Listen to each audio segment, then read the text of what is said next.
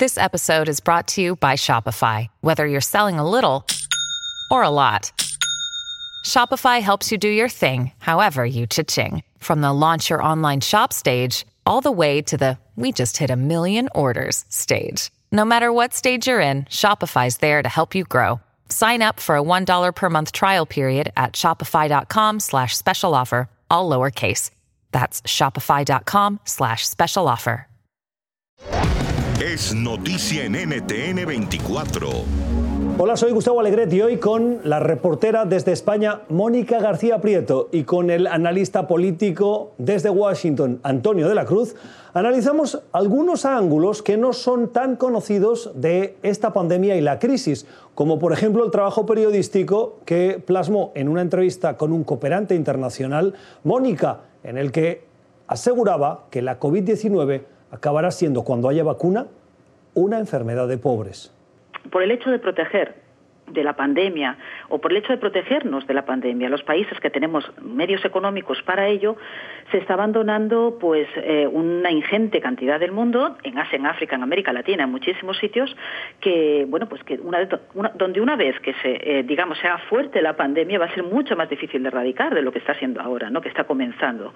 Con lo cual pues por un, por un lado hablábamos de eso, también me hablaba pues de ese titular, ¿no? como la para grandes eh, colectivos, grandes cientos de millones de personas, al final el COVID va a ser una enfermedad más porque no se va a poder tratar, no va a ser curable. Es decir, una vez que tengamos la, vacuna, que bueno, todavía queda un tiempo para ello, y que la vacuna sea aprobada y sea efectiva, me temo que quedará relegada para el uso de los países que se la puedan permitir. Y eso va a ser pues los países que están fomentando las investigaciones. Pero eso no quiere decir que se vaya a extender al resto de países, ¿no? A los países que no se pueden permitir económicamente una campaña de vacunación global de toda su población. Con lo cual, pues hay que temer que esto ocurra como ocurrió con el SIDA, por ejemplo, que quedó como una enfermedad que solamente, a los, que solamente afecta a los países que no se pueden permitir los retrovirales, mientras que en, el resto, en los países que sí se los pueden permitir, eh, pues eh, las consecuencias sean muchísimo menores y rara vez terminen en muerte. En términos de lo que cuenta Jordi, ¿verdad? el impacto, por supuesto, va a ser en los sectores, en los grupos sociales más débiles, porque son y en los países más económicamente más débiles, porque el gran impacto Hoy el epicentro se ha movido a América Latina, ¿verdad? Se encuentra, como señalaste en la introducción, en los países suramericanos y básicamente en Brasil, Chile, Perú.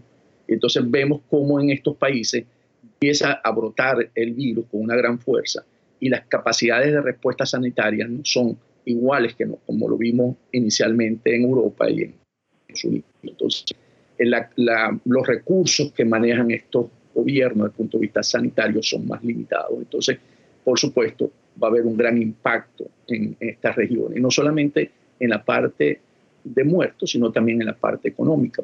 Esta fue parte de la conversación que usted pudo escuchar en el programa Club de Prensa, que se emite cada día de lunes a viernes a las nueve y media de la mañana, hora de Ciudad de México y Quito, diez y media, hora de la costa este de Estados Unidos en NTN 24.